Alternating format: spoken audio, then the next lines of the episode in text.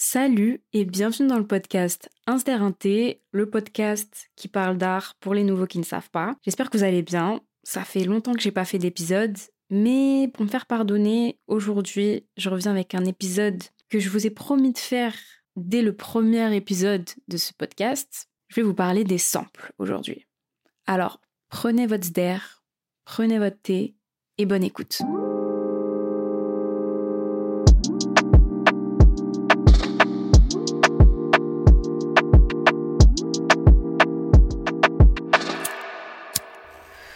Alors déjà, c'est quoi un sample? Parce qu'il n'y a pas tout le monde qui sait c'est quoi. Le fait de sampler, enfin le sampling, on va dire, c'est le fait d'isoler un extrait d'un morceau ou de son pris dans un film ou d'enregistrement audio et le détourner pour l'incorporer dans un autre morceau. Par exemple, ça peut être une mesure qu'on passe en boucle ou des petits passages ponctuels qu'on insère. Mais en gros, ce sont des extraits qui sont utilisés dans la création d'une nouvelle composition musicale. D'où le fait qu'il peut y avoir un quiproquo par rapport au plagiat, mais ça on va en parler après. Mais c'est bien pour ça que quand vous écoutez certaines musiques, vous avez l'impression de les avoir déjà entendues. Alors parlons histoire. Les pionniers déjà de l'utilisation des samples dans la musique, ce sont des artistes de musique expérimentale des années 50 et 60, tels que John Cage et Pierre Schaeffer.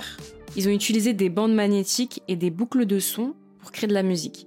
Et en fait, eux, ces artistes de musique expérimentale, ils utilisaient des enregistrements de sons de la vie quotidienne pour les assembler et créer une musique expérimentale.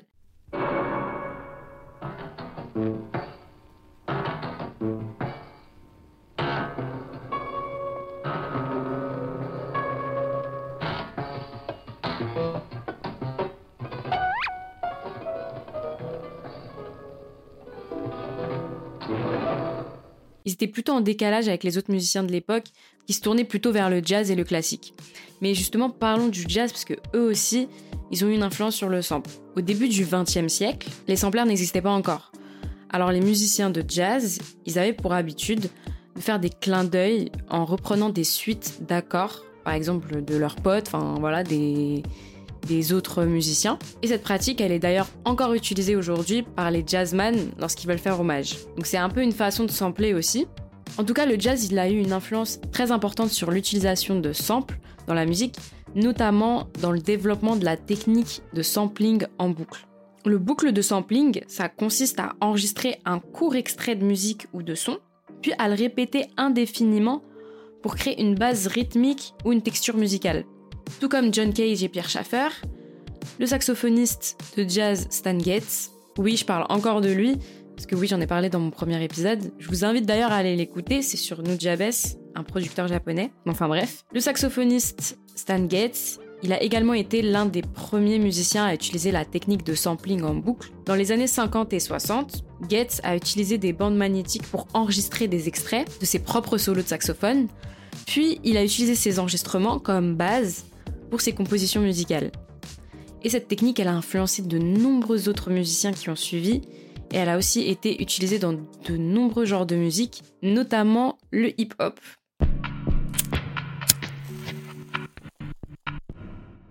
Alors là, on passe à la partie la plus intéressante. Parlons du hip-hop. Dans le hip-hop, c'est DJ Cool Herc. Il est assez connu, je pense que vous le connaissez.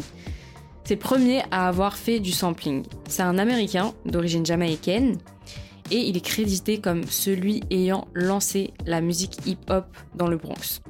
Si vous avez regardé d'ailleurs la vidéo YouTube de Raska qui parle des femmes dans le hip-hop, eh bien c'est le frère de Cindy Campbell, celle qui avait organisé la fête à l'avenue Sedgwick dans le Bronx. Pour revenir à DJ Cooler, sa technique de sample, il l'a nommée Merry Go Round et en gros, avec l'utilisation de deux platines, il isolait des extraits de batterie de musique en les jouant en boucle pour créer un rythme. C'est ce qu'on appelle des breaks. Et généralement, les musiques qu'il utilisait, c'était les musiques de James Brown. Et j'ai envie de faire une petite parenthèse sur cet artiste. Sa musique et son style, ils ont eu une influence majeure sur le développement du hip-hop et ces musiques, elles ont été énormément samplées par les producteurs il a en quelque sorte fourni une base solide pour les premiers artistes. Et c'est en particulier les breaks de batterie de James Brown qui ont été samplés et réutilisés à maintes reprises dans des chansons hip-hop. Parmi les chansons les plus samplées, il y a Funky Drummer, euh, désolé pour mon accent, The Payback, Cold Sweet et Get Up, I Feel Like Being a Sex Machine.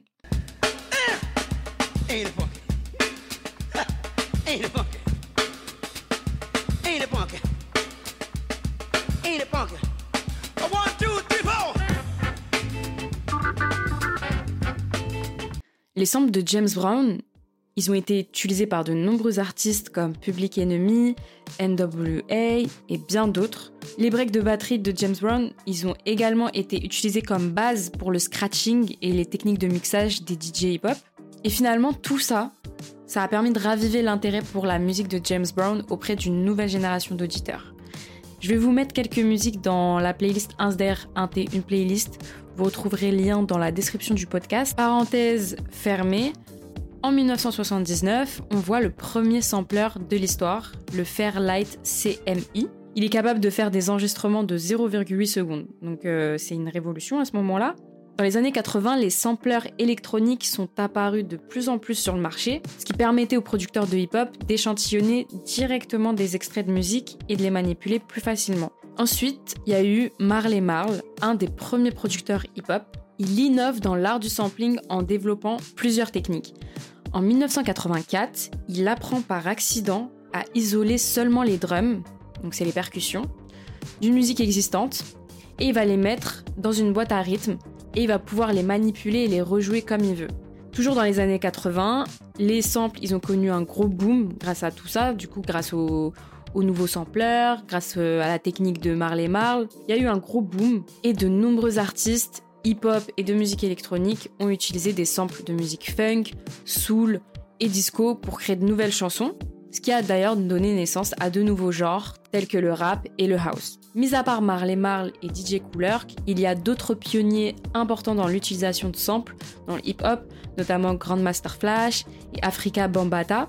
C'était les premiers à utiliser des platines de vinyle pour isoler et boucler des breaks de chansons. En tout cas, ces producteurs ont été parmi les premiers à utiliser des samples de manière innovante et créative pour créer de nouvelles chansons et compositions musicales. Au fil des années, l'utilisation de samples a continué de se développer et de se diversifier, et elle est maintenant pratiquement omniprésente dans de nombreux genres de musique.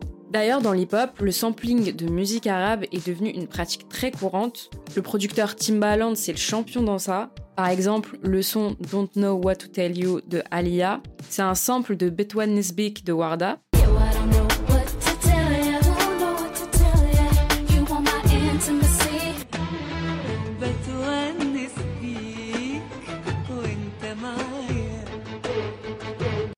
Le son de Jay-Z, Big Pimpin, est également un sample de Khosara de Abdel Halim Hafez.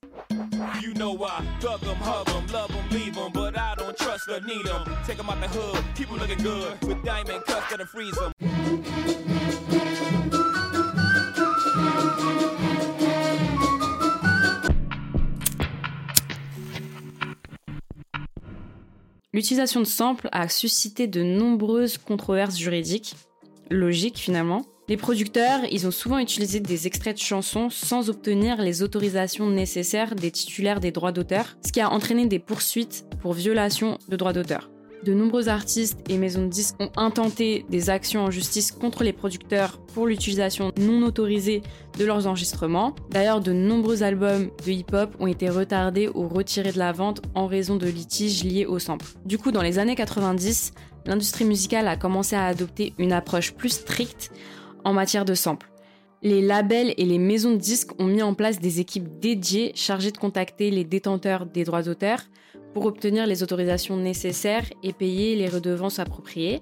Aussi, les coûts de compensation des échantillons pour réaliser les samples, ils ont augmenté, ce qui a poussé finalement de nombreux producteurs à s'orienter vers la création de leur propre composition originale. En tout cas, voilà, je pense vous avoir tout dit. Bien sûr, l'histoire du sample, c'est beaucoup plus large, et c'est pour ça que je vous invite à aller lire le livre Sample aux origines du son hip-hop de Brice Miclet. J'espère que cet épisode vous a plu, et on se dit à bientôt pour un prochain épisode.